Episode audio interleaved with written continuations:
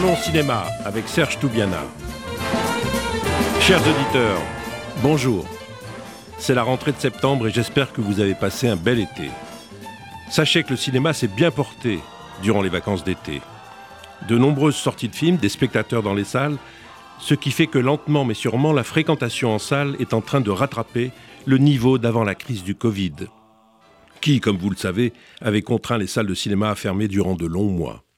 Bien sûr, les films américains comme Barbie, Oppenheimer, Mission Impossible, sans oublier Indiana Jones et Le Cadran de la Destinée, pour ne citer que ces quatre titres, caracolent en cumulant plusieurs millions de spectateurs dans les salles. Mais il faut mentionner aussi le succès du nouvel opus de Quentin Dupieux, Yannick, qui a déjà fait plus de 300 000 spectateurs, et le film de Justine Trier, Anatomie d'une chute, palme d'or du dernier festival de Cannes, qui dépasse déjà les 500 000 spectateurs, et leur carrière est loin de s'achever. J'aimerais mentionner un film exceptionnel, Fermer les yeux, du, réalisateur espagnol Victor Erice, dont c'est le quatrième long métrage, alors qu'il est âgé de plus, de plus de 80 ans. Je vous le recommande vivement, chaudement, car c'est un film envoûtant, génial. Je suis très heureux d'accueillir ce matin deux invités, Catherine Breillat pour son nouveau film, L'été dernier, et Cédric Kahn pour le procès Goldman. Ces deux films étaient sélectionnés à Cannes en mai dernier, le premier en compétition officielle, le second en ouverture de la quinzaine des cinéastes. Deux films qui sortent en cette rentrée que je vous recommande d'aller voir. Bonjour Catherine Breillat. Bonjour Serge. Ça me fait très plaisir de, de vous recevoir, de te recevoir. on ne va pas faire comme si on ne se connaissait pas, on se connaît très bien. Parce que euh, tu as fait un très beau film, l'été dernier. Déjà, le titre est. Ben, ça nous met déjà dans l'été dernier. oui, je voulais que le, que le film, que le titre évoque quelque chose de très lumineux. Et le film est très lumineux. Cette lumière, elle est incarnée, elle parle l'image, dans l'image, elle elle est, extrêmement présente, cette lumière. Puis il y a cette actrice merveilleuse que tu as choisie, Léa Drucker, qui incarne Anne, un personnage normal, une femme qui travaille, on est dans je ne sais quelle région de France, Bordeaux Non. Non, non, on est en fait euh, en banlieue parisienne en ah réalité. Bon mais donc j'ai cru qu'il y avait la mer pas loin, mais bon, je me suis trompé dans le. Non, il y a un grand lac. Ah, c'est un lac, d'accord. Cette femme, elle est avocate, c'est ça? Oui, avocate pénaliste et elle s'occupe de l'enfance en danger. Voilà, donc c'est très important qu'elle s'occupe de l'enfance en danger. La première scène est d'ailleurs très puissante. On voit un plan un gros mm. plan sur une, jeune fille qui est interrogée par l'avocate. Et la jeune fille est géniale aussi. La jeune fille est géniale. Elle est très très émouvante. Très émouvante en une scène. Elle a droit à une scène dans le film, mais la scène est puissante, elle dure. Et, euh, et l'avocate, Anne, donne des conseils, c'est ça Essaye de, de sur un, un, cas de... De viol. De viol. Visiblement. Voilà, de, visiblement de cette jeune fille. Et la jeune fille est tremblante, elle est, elle est, très émue, très émouvante. Et donc on se dit que Anne est du bon côté. Anne, elle est du côté de la défense des, des faibles, pour, pour ainsi dire. Oui, en même temps, elle a une dureté étonnante dans la manière dont elle interroge cette jeune fille.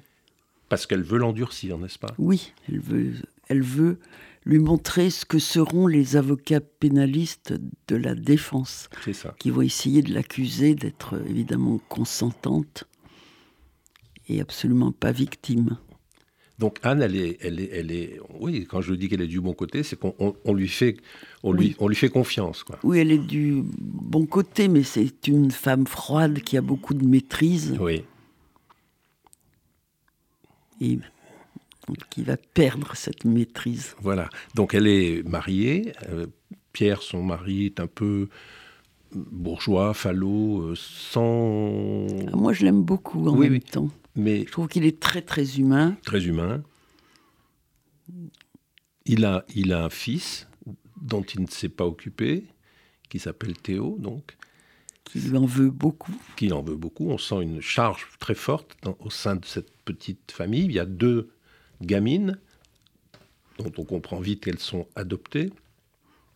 deux petites chinoises absolument ravissantes et absolument craquantes. Voilà, donc il y a quand même une famille, une unité familiale, et en même temps on voit des, des failles, enfin des, des, des, nuances, enfin des choses qui pourraient. Je pense qu'il y en a toujours. Aucun couple, même très très soudé, aucune cellule familiale comme ça s'appelle. C'est quand même une cellule toujours. Oui. C'est-à-dire qu'à un moment, le rêve n'est pas là.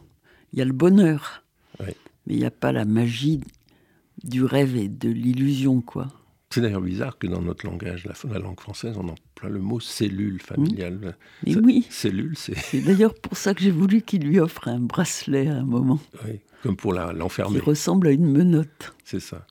Et alors, euh, Anne, donc euh, Théo survient, survient, survient dans la famille puisqu'il est il, n'a jamais été élevé par son père, donc il est là et, il bouscule tout, il, il, casse tout, il est, il est, il est comment dire, irréfractable, je ne sais pas comment oui, dire. enfin, je pense qu'en même temps, il a l'âge où de toute façon, euh, on est dans un bouillonnement perpétuel et rebelle, quoi qu'il en soit, et, et, les adultes, on ne les comprend pas, on leur en veut d'être adultes, on ne veut pas être ce modèle. Oui.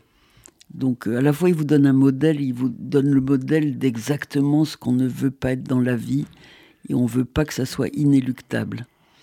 Donc finalement, c'est un adolescent, et un point c'est tout. Bon, il est dur, mais tous les adolescents, pour eux, les parents qui ne les comprennent pas sont durs, et s'ils sont trop mous, les parents s'inquiètent qu'ils ne, soient, qu'ils ne fassent pas d'âge ingrat, qu'ils n'aient pas de révolte. Mmh. Puis il est dur, mais en même temps, il est très fragile et très, très séducteur et charmant.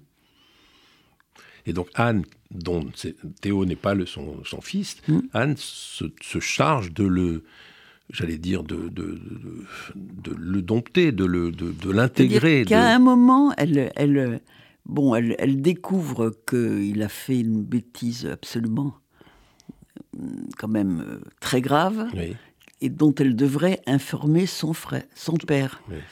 Et là, bon, le gamin lui la défie, lui dit que et elle, elle comme euh, elle dit, mais j'en connais beaucoup des gosses comme toi. Après, on peut plus revenir en arrière. Et elle lui propose un pacte de ne rien dire à son père, mais qu'il s'intègre à la famille. Et là, c'est le changement à vue, mais dans le visage du gamin. On voit que tout d'un coup, il la voit autrement. Et cet autrement va être fatal à, à Anne, en fait. Parce que tout d'un coup, il, ils vont avoir une, sorte de complicité qui est magique et qui, à vrai dire, euh, elle est magique, elle n'est pas coupable dans un premier temps. Et c'est presque inexorable, irrésistible et inexorable. C'est là que le glissement se fait, sans que cette femme soit une prédatrice du tout. Pas du tout. Elle est presque une victime à un moment de lui, et lui est évidemment une victime d'elle. Ils sont bourreau et victime. L'un et l'autre. Tour à tour. Je voulais beaucoup, beaucoup de nuances parce que il y a eu un, y a un précédent qui est un film danois dont le, je trouve que le scénario contenait un dispositif scénaristique magistral qui est le dispositif du mensonge et qui était aussi dans les moindres détails très très bien construit. Et comme c'est Saïd Ben Saïd qui m'a téléphoné pour me proposer de faire ce film, ben Saïd, c'est un, producteur. Très grand producteur, un un producteur, un immense producteur. Oui, absolument. Parce que c'est un fou de cinéma, tout simplement. Et je. Et le film danois est très très cru. Alors le dispositif du mensonge vertigineux, ça, ça m'intéresse, qui est aussi un du déni, parce que les mensonges disent aussi la vérité. C'est un mensonge flagrant pour le spectateur. Moi, sur le film danois, j'étais sidéré mais en même temps, ça dit beaucoup la vérité. Moi, j'ai fait plus dire la vérité que dans le scénario danois. J'ai ajouté aussi des règlements de compte insidieux entre ce couple parfait, tout d'un coup. Donc c'est plus, euh, c'est un peu plus dense que dans le film danois proprement parlé. Mais j'ai dit tout, qui est très très cru, comme les Danois savent le faire. J'avais peur que Ben Saïd fasse appelle à moi à cause de la crudité de certaines scènes de sexe. Et je lui dis, mais moi, j'ai déjà donné. Mhm. Quand le sujet c'est le sexe, alors je le montre très frontalement. Mais là, c'est pas le sujet, je veux pas. C'est le mensonge qui m'intéresse et l'adolescence. Mais je ne veux pas d'une femme prédatrice ouvertement. Je veux que ça, qu'elle succombe, c'est différent. Que donc il y ait beaucoup plus de nuances. Ça pipait totalement les dés. Et, mais c'est un cas d'école. Si on regarde le film danois et le mien, il y a des moments où les scènes sont exactement les mêmes. Elles ne veulent absolument pas dire la même chose. Et ça, c'est quand même assez fascinant. Donc Anne se laisse un peu emporter par, par le désir, tout simplement, le, désir. Elle succombe, oui. Après, euh, oui, et d'abord, euh, la première fois, quand même, se disent que lui, il pense que c'est pas grave. Donc c'est comme ça, c'est tant pis, quoi. Oui. Pas d'une gravité à notre époque absolue, même si c'est inapproprié parce qu'ils sont dans la même maison et qu'il y a un lien de parenté. Mais c'est pas grave, grave, parce qu'il n'y a pas de sentiment, semble-t-il. C'est juste un acte et, et si on recommence pas, dans le fond, euh, pas très très grave. Et que personne ne le sait, ça va rien changer de leur vie. Seulement, c'est jamais innocent. Quand on s'entend à ce point ensemble, qu'on a à ce point cette complicité, qui lui redonne aussi la jeunesse. Mhm.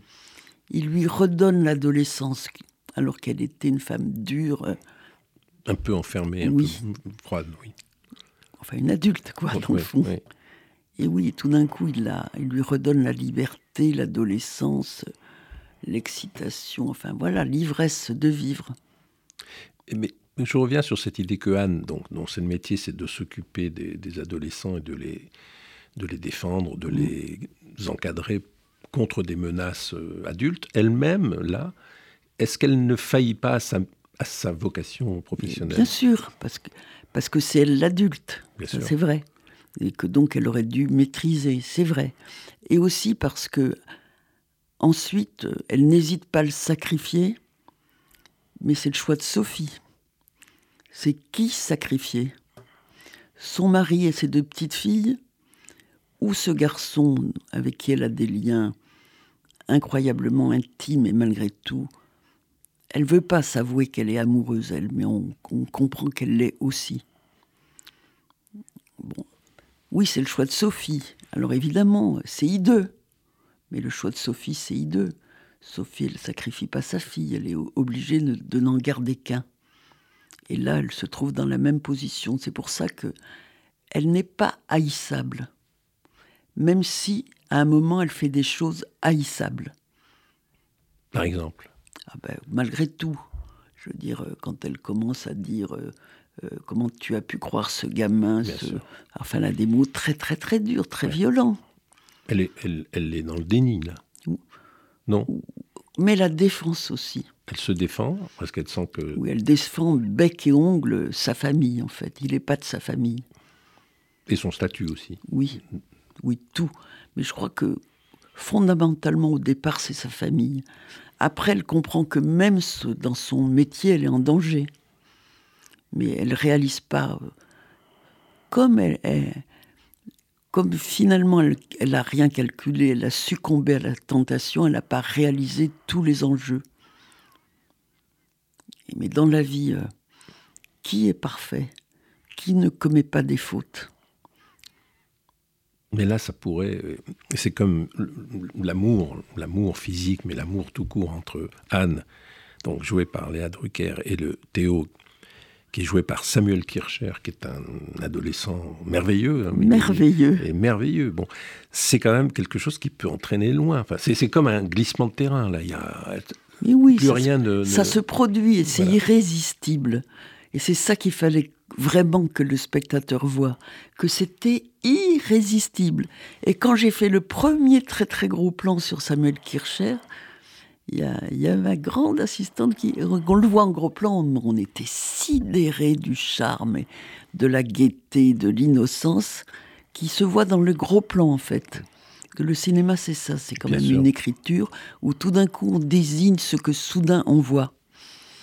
Et avant ça se voyait pas. C'était un adolescent normal, oui, il avait charmant. Les, cheveux sur les yeux. Oui, mais pas spécialement beau. Quand non, mais on discernait même pas son visage. Oui, et tout d'un coup, et Gabrielle me dit, mon assistante, ah, on aimerait être à la place de Léa. Là, j'ai compris que c'était gagné. Si on aime être à sa place, alors elle est, ça devient plus un film un peu, un peu crapuleux, un peu trivial, enfin avec des choses glauques qui se passent tout d'un coup, ce qui se passe se passe. mais ça se passe mais dans une bulle de... À la lumière de tout, oui. à la lumière du monde, quoi. Oui. Et puis ça a une... C'est radieux. À un moment, leur, leur relation est radieuse. Oui, c'est vrai. Donc, euh, donc oui, elle est coupable malgré tout. Mais qui aurait eu le courage et la lucidité, surtout la lucidité de résister? Elle perd sa lucidité. Et c'est important, le choix de Léa Drucker est, très pertinent, évidemment. C'est presque elle qui m'a choisi. C'est elle qui vous a choisi, alors Oui, parce que quand même j'avais des exigences qui ne se font pas parce que c'était pas le film n'avait pas du tout été écrit pour elle et je, ne la voyais pas elle, j'avais tort. Euh, mais euh, à un moment, évidemment, c'était Valeria Bruni Todeschi qui devait faire le rôle. J'ai vu quand elle a pris peur, Valeria. Elle est devenue toute noire. C'était comme une, si une ombre, comme si Dark Vador s'emparait d'elle. J'ai compris. Et euh, Saïd me suggère Léa Drucker, Léa me, me téléphone j'avais pas du tout pensé à elle, parce que vous voyez, je l'avais pas vue, parce que je l'avais pas vue dans les films des autres. Et j'ai demandé à la voir en vrai. Et dès que je l'ai vue en vrai, j'ai su qu'elle était, qu'elle était Anne et qu'elle était pour moi. Parce que moi, c'est mon vocabulaire pour moi, je suis très possessive. Mais c'est bien, c'est juste. Mais oui, pour votre film. un acteur, à un moment, on s'en empare tellement avec la caméra que oui, il vous appartient, il appartient à la caméra, il appartient au film. Et j'ai compris qu'elle était de ma famille. Et d'ailleurs, Léa, mais oui, c'est une folle de cinéma pour faire ce film avec le risque majeur qu'il y avait à faire. Il y a quatre scènes d'amour, c'est beaucoup, c'est trop pour un film, normalement. Sauf que chacune raconte quelque chose. C'est pas juste ils couchent ensemble, c'est à quel endroit de leur histoire ils sont. Et leur histoire, c'est l'histoire qu'on se raconte à chaque fois qu'on tombe amoureux et qu'on ne le sait même pas. On tombe amoureux, on ne se dit même pas qu'on est amoureux parfois, puisque cet amour est si interdit, si anormal, ils ne se le disent pas au début. Il y a un déni depuis le début. Ils sont comme deux adolescents, c'est Exactement, exactement. Elle redevient, une, elle, est comme une enfant, enfin, comme mmh. une adolescente elle, oublie le carcan, elle oui, sort. on voit, ils se regardent, ils ont cette lumière magique dans les yeux. Quand ils se regardent, ils s'illuminent l'un l'autre. Elle le rend beau, il la rend belle, ce qui est quand même le propre de l'amour. Quand on tombe amoureux, fou amoureux, tous les gens qui vous, avez, qui vous connaissent euh, vous disent Mais qu'est-ce qui t'arrive? Mais t'as fait un lifting, mais qu'est-ce qui t'arrive? Qu'est-ce qui t'arrive? Non, on est tombé amoureux. Et je voulais que ça se voit dans le film. Et ça, c'est beaucoup plus dur encore que toutes les autres facette et l'éventail de, de jeux que, que, que, que, déploie Léa dans ce film, parce qu'il faut déployer un, un, éventail de jeux, mais absolument hallucinant. Surtout qu'elle est filmée très frontalement. Hein. Hmm. Le visage est très. ça, c'est moi, vous savez, comme je suis. moi, je scrute, j'ai besoin de comprendre. J'ai besoin de comprendre, j'ai besoin de vivre ce que l'autre vit. Donc évidemment, la caméra s'empare très très très frontalement de, du visage des acteurs, la, le dévore quoi. Absolument. c'est très compliqué. Le moindre mouvement des, des cils. Oui, oui, je lui disais. Je lui disais. Je contrôlais le mouvement des cils. Je disais, mais tu te rends pas compte C'est tellement gros que. Et puis les, les, les, ce que tu dis des fois est tellement violent qu'il faut pas le dire avec violence. C'est là, la direction d'acteur, c'est ça. Hmm. Elle a une sœur dans le film. Oui, c'est Clotilde Courreau. Clotilde Courreau, que j'aime beaucoup comme actrice. Oui, moi aussi. J'aime vraiment beaucoup. Et elle est, elle, elle est normale, elle a un boulot. D'ailleurs, là, il y a une dimension un peu sociale, je dirais. oui, oui, parce qu'on comprend que la sœur est d'un milieu social, donc Anne aussi. Donc Anne, Anne d'apport, on croit que c'est une grande bourgeoise. Pas du tout. Et avec sa sœur, on comprend que non. c'est un milieu beaucoup plus modeste. Voilà même s'il y a une Mercedes décapotable. Et, mm. euh, non, c'est très important. Et Clotilde Courreau, qui élève un, un, garçon. Un petit garçon, oui. Elle, elle, est, elle est un peu normale. Enfin, c'est la normalité sociale, disons. Mm. Ah, elle, elle l'a joué un peu Arletty. Ouais. en fait, je voulais qu'il y ait une cassure de jeu aussi. D'ailleurs, elle est dans un salon de coiffure très, très, très coloré.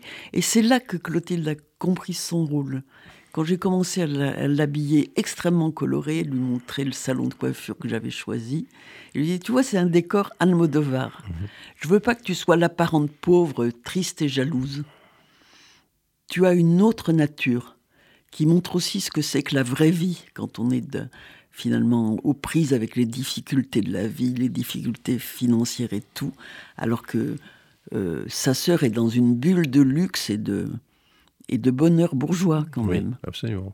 Donc ça, ça, l'équilibre, ça ramène à un équilibre et, et, ça nuance tout. Enfin, mm.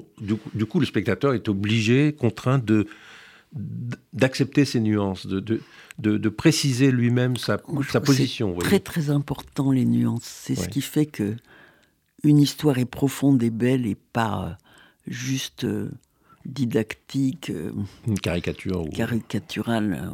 Il n'y a pas le noir et le blanc. Hmm. Tout se mélange très intimement. Il faut quand même que le spectateur toujours se reconnaisse. Comme malgré tout les grands grands classiques, on se reconnaît dans les rois et les reines.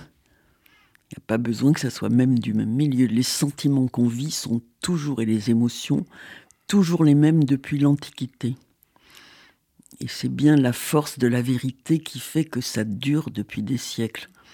Donc c'est ça qu'on doit faire. Et la vérité est toujours très très nuancée. Ne juge jamais, il faut jamais juger ces personnages. Jamais. La, la, fin du film, enfin la dernière partie du film, on est dans, dans une espèce de...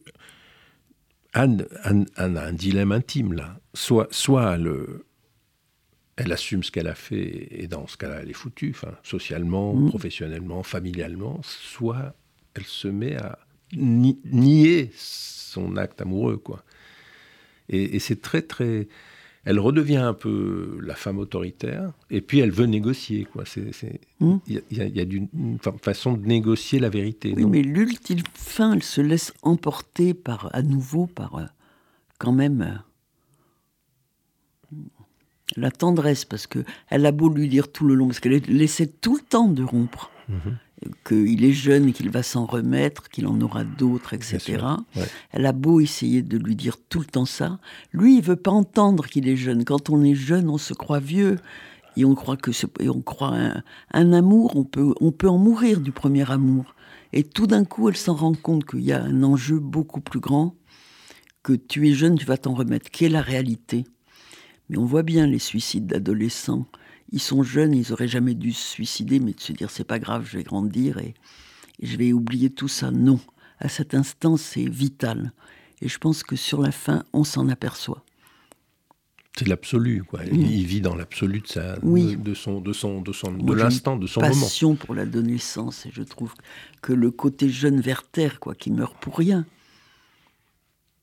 et, elle est émue, elle sent bien qu'à un moment, elle ne sait plus quoi faire. Elle se laisse à nouveau emporter parce que il a besoin qu'elle lui dise qu'il a compté. En fait, il n'a pas compté pendant tout le film. Oui, c'était un aimable, une aimable complicité, une amitié et un amour d'été, en quelque sorte, c'est-à-dire rien.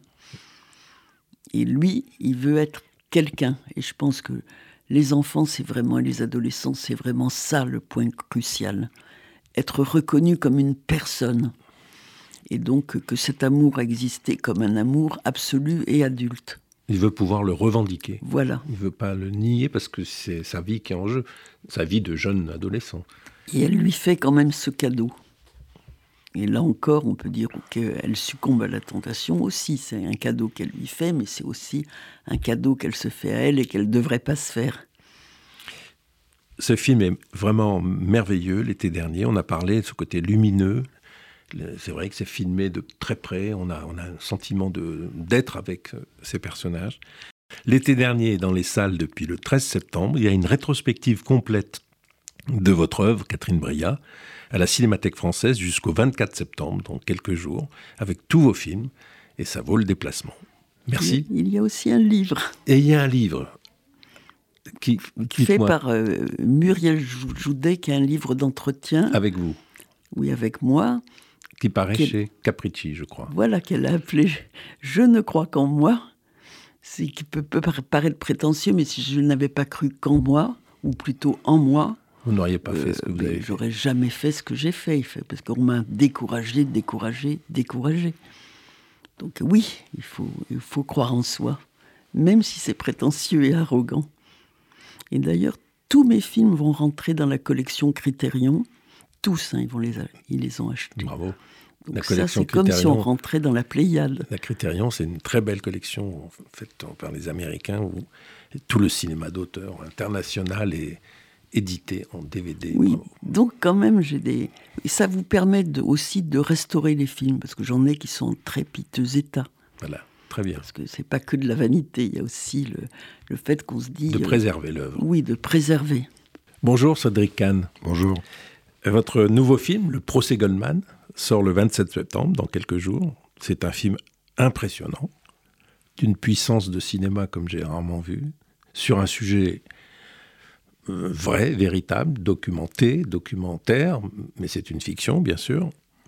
Qu'est-ce qui, vous a donné envie de travailler sur euh, ce, procès Goldman qui a défrayé la chronique il y a presque 50 ans, 1975, 76 L'envie, c'est. Des fois, c'est très simple, mais des fois, c'est un, un, peu complexe. Là, ça s'est vraiment passé par étapes. D'abord, j'ai découvert le, le, Goldman par son livre, Souvenir obscur d'un juif polonais né en France, titre magnifique. Et assez évidemment, je me suis dit, il y a un film à faire sur lui, et surtout sur sa personnalité, je dirais, plus que son histoire. Je trouvais qu'il y avait un, verbe, une pensée, quelque chose d'à la fois très transgressif, très brillant, très euh, concernant, au sens où il était capable d'embraser beaucoup de choses, en fait, au-delà de lui-même. Et, et, toutes ces choses qui me faisaient comprendre pourquoi il avait suscité un tel engouement. Mais euh, le livre, vous voulez dire le livre Lui, non, parce qu'il y a eu un engouement autour de sa personne. Euh, le livre, disons, a été le départ de l'engouement, mais à partir de là, euh, il y a eu un comité de soutien qui s'est formé, le procès a été extrêmement suivi, et la vague, je dirais, n'a fait que monter jusqu'à son enterrement où il y avait énormément de monde. J'y étais. Voilà, donc, donc vous allez pouvoir nous, dire, nous en dire plus. Euh, et, c'est intrigant quand même, cet engouement autour de lui. Et on voit bien que l'engouement, quand on s'intéresse à l'affaire, euh, dépasse l'affaire. En fait, ça c'est clair. Et, mais par contre, euh, assez vite, je, recule à l'idée de faire un biopic. Je vois pas en quoi la, narration, son histoire est vraiment intéressante. Et puis voilà, le temps passant, tout à coup, c'est affiné l'idée de faire le procès, rien que le procès, parce que je me suis dit que chez Goldman, ce qui m'intéressait le plus, c'est sa parole, et que le procès, c'est vraiment l'endroit de la parole absolument. Mais en même temps, bon, c'est vrai, il y a eu c'est un personnage de la mythologie, disons, euh, révolutionnaire d'extrême gauche en France et un peu plus, plus qu'en France, parce que lui-même a entretenu cette légende. Hein, hein, du, désesperado, de l'Amérique latine, la musique, euh, le, euh, les, Antillais, d'avoir croisé son destin avec celui, mais même le fait qu'il ait été un peu voyou, tout ça, il, il, a participé au service d'ordre des jeunesses communistes, euh, tout, tout, il, il, a fabriqué sa légende, clairement. Et avec l'assentiment de beaucoup de gens, non seulement des groupes euh, gauchistes euh, de l'époque, mais aussi de personnalités intellectuelles, et, disons, de, la, France de l'époque, de, Sartre à, Simone Signoret, de Régis Debray à Michel Foucault, enfin tout le monde était... François Sagan, Tout le monde était un peu envoûté par ce, personnage. Mais vous, vous, avez, vous avez réduit ça effectivement à la dimension du procès. Donc, là, là qu'est-ce qui, qu'est-ce qui reste du procès pour travailler sur ce procès? Il reste tout? Ah non, il reste rien. et on n'a pas pu avoir accès aux minutes du procès parce que euh, officiellement elles n'existaient pas. C'est-à-dire qu'à l'époque, les greffiers ne, ne, prenaient pas les notes euh, des débats. Donc euh, Nathalie Herzberg, qui est la scénariste du film, a fait un travail préalable à l'écriture. Elle a reconstitué l'entièreté du procès à partir des, articles de journaux de l'époque, en croisant le maximum d'articles pour euh, se rapprocher le plus possible du, du verbatim. C'est incroyable ça. Bah, on n'a pas eu le choix. non, mais évidemment, les minutes du procès, c'est la première chose qu'on a essayé d'obtenir. Mais non, non, Elle n'existe pas. Elle n'existe pas. Ou alors on n'a pas voulu nous les donner. C'est incroyable, ça, quand même. Que la justice française, c'est quand même euh, en 1960. C'est le deuxième procès. C'est le deuxième procès. Qui a lieu en 1976. Euh, Nathalie a, reconstitué les deux procès, le premier et le deuxième, parce qu'au départ, on avait quand même l'idée peut-être de faire les deux procès. Assez vite, on s'est rendu compte que qu'on allait avoir des modules trop similaires, donc il y aurait un effet répétitif. Donc on, a fait, on s'est concentré sur le deuxième procès, qui est du point de vue de la dialectique le plus intéressant, puisque quand même, il faut dire que, beaucoup de choses l'accablent dans cette affaire, euh, qu'il est en grand danger. C'est-à-dire qu'en première instance, il a quand même été condamné à perpétuité, et que, que lui et Georges Kejman, son nouvel avocat, vont réussir l'exploit de, de le faire innocenter. Et donc, du point de vue du, verbe et de la défense, c'est vraiment le procès le plus spectaculaire. Mais, du coup, on ne s'est pas empêché de rapatrier des éléments du premier procès qui nous intéressaient. D'accord. Pour rappeler pour les auditeurs, les auditrices qui ne beaucoup plus jeunes que, moi, ou même que vous, Cédric. Donc euh, Pierre Goldman est accusé du meurtre de deux pharmaciennes le 19, tuées le 19 décembre 1969, boulevard Richard Lenoir à Paris. Il va nier cette, cet acte de criminel. Il est arrêté le 8 avril 1970. Il est condamné à perpétuité aux assises en 1974. Il, gagne en cassation en 1975, il est acquitté lors du second procès, donc dont il est question dans votre film, mais condamné à 12 ans de réclusion criminelle pour vol à main armée, hein, pour des faits qu'il a reconnus. Et donc le film prend en compte ce deuxième procès avec des éléments du premier. Et vous avez cité George Cashman, qui est joué dans, dans votre film merveilleusement, je dois le dire, par Arthur Harari. Je n'ai quand j'ai regardé votre film, je ne savais pas qui était l'acteur, parce que je connais Arthur Harry, mais sans connaître son visage, puisque c'est surtout un cinéaste. J'étais impressionné. Et c'est important parce que la première scène du film, c'est une scène où, dans le bureau, c'est la seule scène qui est tournée en dehors du procès. Et euh, il y a les scènes de souricière, les, ce qu'on appelle la, cellule dans laquelle attend l'accusé avec ses avocats qui sont à, côté de, juste à côté du procès. Mais dans la temporalité hors procès, oui, effectivement, c'est la seule. Et là, Georges Kejman, maître Georges Kejman, jeune à l'époque, reçoit une lettre d'insulte de, de son client en lui demandant, en le traitant de tout, de juif de salon. Euh, il ne veut pas être défendu par George Kejman. Et, et, en même temps, il veut. C'est-à-dire qu'il y a un antagonisme euh, quasi viscéral de personnalité, en fait. Il reçoit deux lettres ce jour-là. Donc la scène est fictionnée, mais les lettres sont réelles. Et une première lettre qui le, congédie, en fait, où il dit mmh. Kejman, je, ne veux plus de vous. Et puis une deuxième lettre qui a été envoyée à l'autre avocat. Où, Maître Pollack, c'est qui euh, Non, le, jeune avocat qui s'appelle Chouraki, Francis Chouraki. Une lettre qui est envoyée par Goldman à où il explique toutes les raisons pour lesquelles il ne supporte pas Kiechman. Mais, euh, donc, vous, le point de vue du film, euh, s'il y a un point, je pense qu'il y a un point de vue. À la fin, c'est Kiechman qui sauve ah oui, moi. Qui, sauve Goldman, presque contre lui-même. Point de vue identification, je ne sais pas, mais moi je m'identifie clairement plus à Kiechman qu'à Goldman. Goldman est, vraiment regardé comme une bête curieuse, je pense, dans mon film. Il est presque étudié comme un cas, quoi. C'est-à-dire que moi, je me pose beaucoup de questions sur lui, mais aussi sur l'engouement qu'il y a eu autour de lui, sur cette mythologie. Alors, le, film prend un peu en compte cette mythologie-là, dans le sens où on voit des jeunes gauchistes super excités, qui le soutiennent et tout ça. Mais je pense que c'est pas le point de vue du film. Le film est plus, plus clinique que ça. Exactement. Vous avez exactement dit ce que je pense de votre film. Et du coup, ce qui est très important, c'est que quand Georges Kejman plaide pour la défendre, il, plaide, il ne plaide pas l'innocence de son client, il plaide contre les, il démolit les, les, l'accusation euh, portée contre Kejman. C'est très précis la défense de témoignages. Il, dit que faute de preuves, euh, le Goldman doit être euh, innocenté au bénéfice du doute. Et il dit que un, État qui ne respecterait pas la présomption d'innocence n'est plus un État démocratique. Enfin voilà, il élargit en plus ça.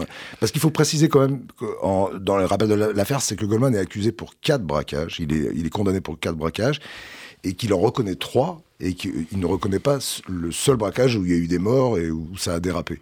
Et donc c'est l'entièreté de ces quatre affaires qui sont jugées. Et ce qui trouble terriblement euh, les, témoins, les, gens qui écoutent, tout ça, c'est qu'il il, reconnaît, mais sans aucun problème, les trois autres braquages. Mais c'est vrai que le film, là, Bon, moi j'ai vu votre film avec beaucoup d'abord de, de, curiosité parce que c'est une époque que j'ai connu, que j'ai vécu. J'étais quand même euh, adulte à cette époque-là. J'étais moi-même engagé, mais pas jusque jusqu'à soutenir Goldman, mais j'avais lu le livre aussi à sa sortie, qui était un livre merveilleux à lire, on, effectivement, avec un, appel, un appel mythologique très fort, quoi. On se disait, voilà. Et, euh, là, euh, comme je, connaissais aussi bien Maître Cashman, qui était un ami, euh, je lui ai posé des questions après, bien des années après, hein, sur est-ce qu'il avait des doutes? Et je pense qu'il avait de profonds doutes sur l'affaire l'affaire Goldman. Bon. Moi aussi, je lui ai posé la question. C'est la première question que je lui ai posée quand je l'ai rencontré avant d'écrire le scénario. Mais il m'a pas répondu, évidemment. Il ne sait pas la vérité, mais, il avait des doutes. Mais le film, quand on voit la plaidoirie de, de, Georges Cageman dans, dans, votre film, on voit d'abord que ça énerve presque son client, parce que c'est pas du tout ce qu'il a envie d'entendre. Lui, il a envie d'être défendu sur son projet euh, imaginaire révolutionnaire. C'est-à-dire qu'il pense que la, police est antisémite, que la justice est complètement pourrie, corrompue, etc. Il est, radical jusqu'au bout, quoi. Donc il va être défendu malgré lui et il va être innocenté, ce qui est une victoire colossale.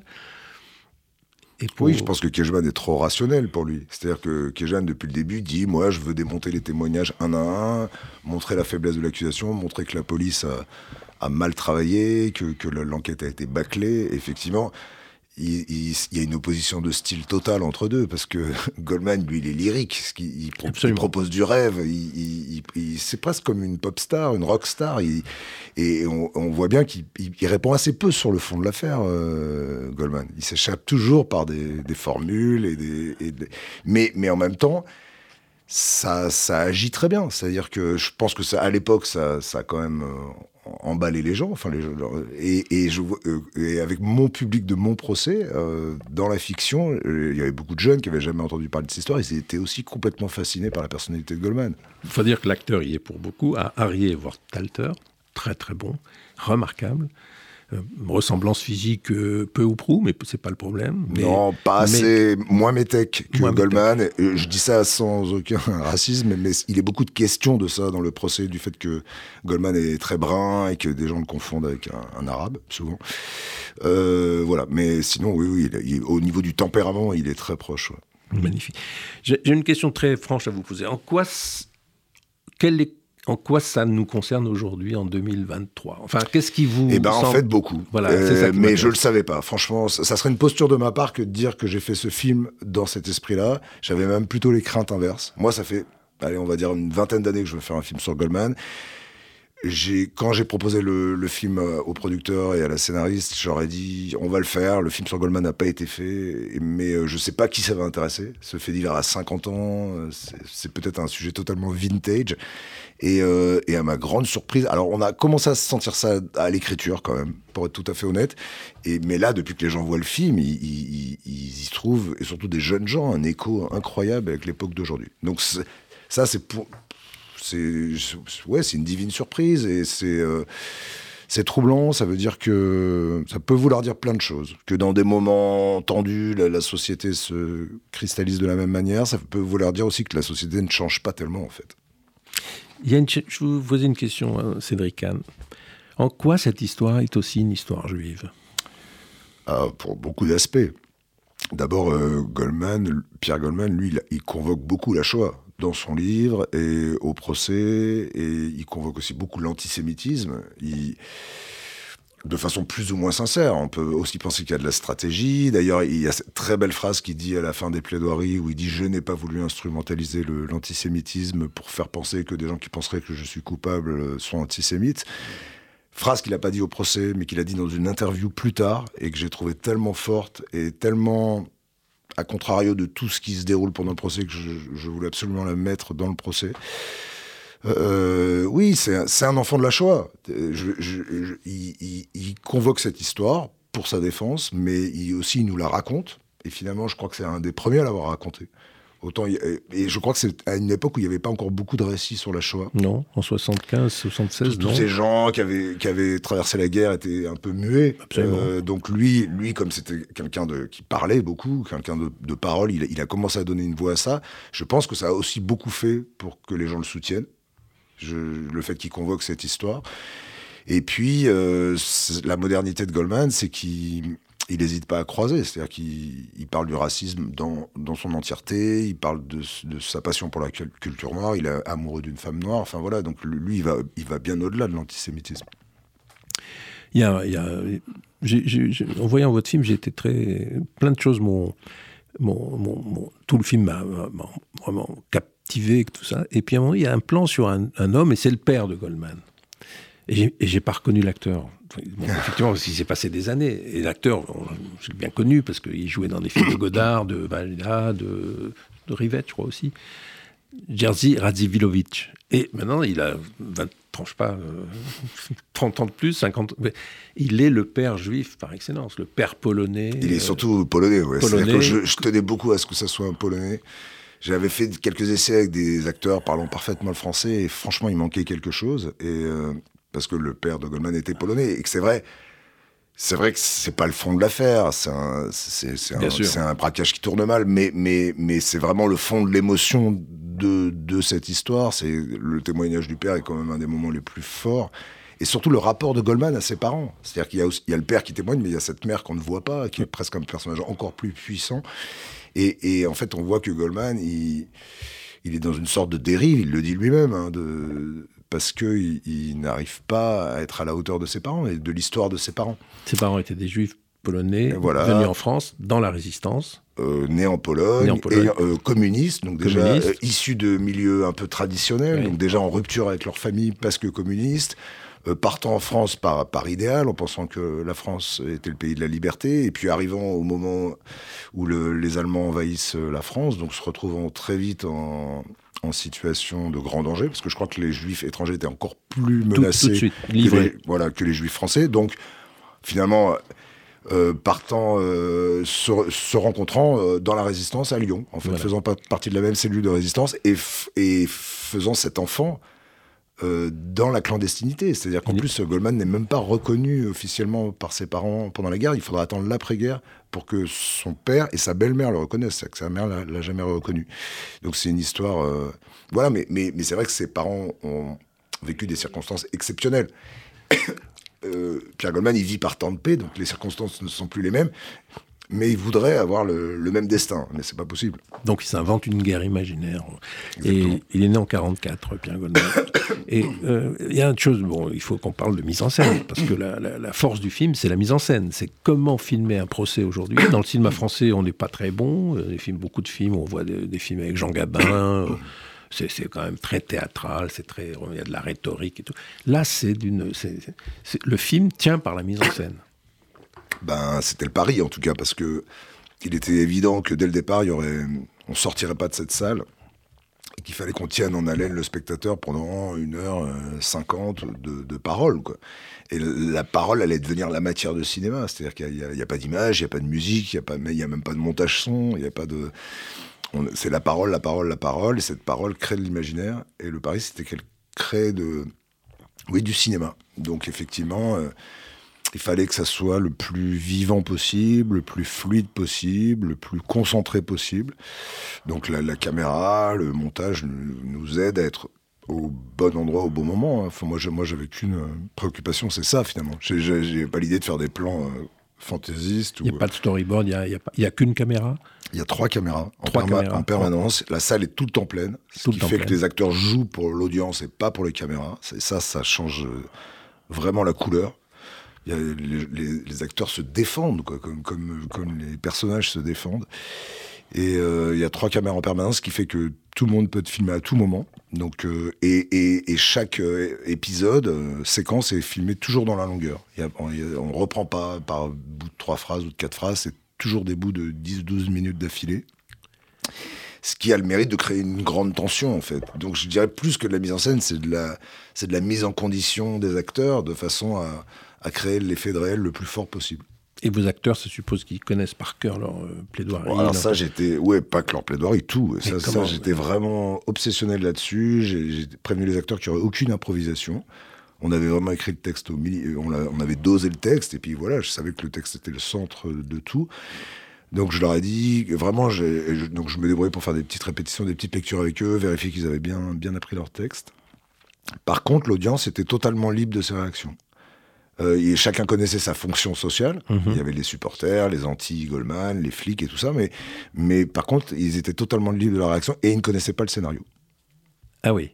Et donc, il fallait évidemment les questions de regard, par exemple. Il fallait pas qu'ils regardent. Euh, il n'y avait pas des directions de regard. mais non, mais ils suivaient les débats. Hein. Ils étaient comme une vraie, une vraie audience. Ils étaient complètement captivés, passionnés. Et donc, donc c'est cette tension entre des acteurs au ras du texte et, et, un et un public très très réactif qui, qui voilà qui était censé créer l'électricité. Donc ça relève d'une performance quasiment.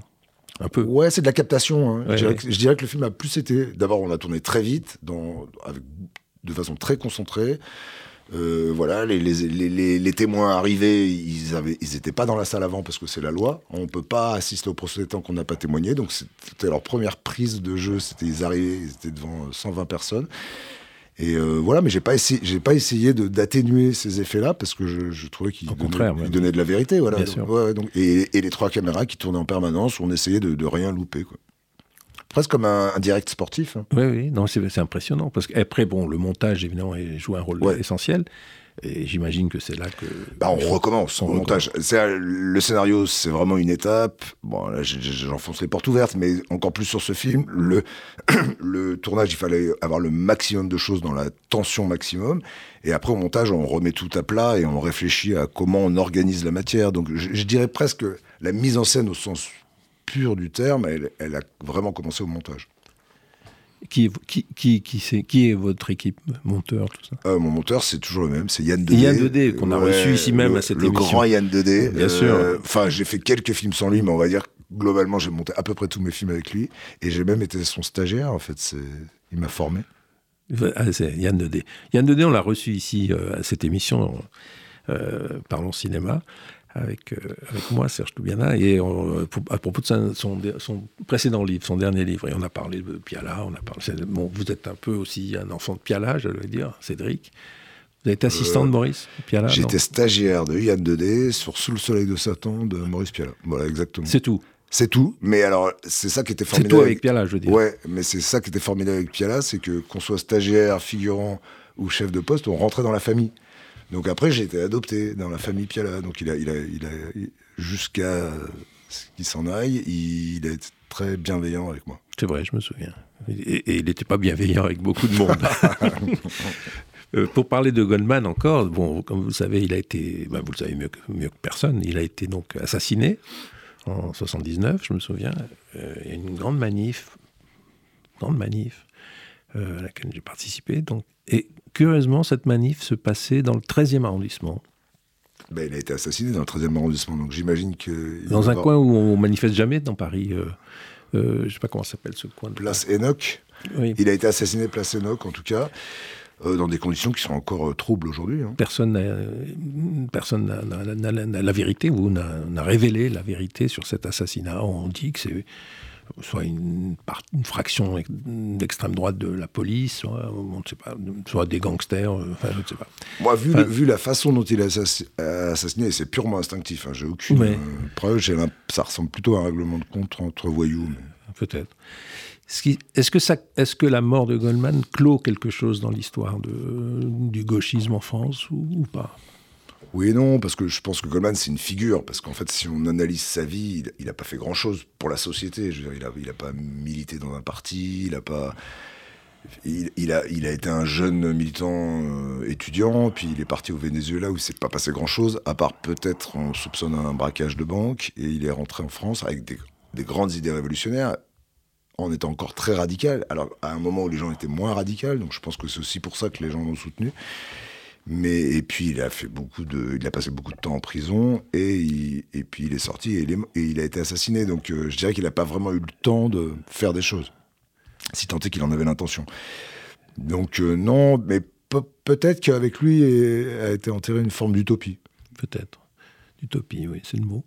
Euh, fin, oui, fin des années 70 il a été journaliste à Libération, il a été, il était très, beaucoup de gens autour de lui dans la société euh, la plus huppée, disons, hein, des, intellectuels de gauche et tout, l'ont adopté, mais, mais en même temps, il était encombrant. Enfin, je pense qu'il encombrait un peu, un peu tout le monde parce qu'il était trop, hein, trop fou, trop radical, trop. Oui, oui, puis on voit bien, euh, à l'instar de la lettre qu'il envoie euh, à Kejman, c'est-à-dire que s'il avait ce genre de rapport avec chaque personne, pouvant tout à coup dire des vérités euh, un peu insupportables ou, des, ou, faire la leçon et tout ça, je pense qu'effectivement, il a dû se mettre pas mal de gens à dos.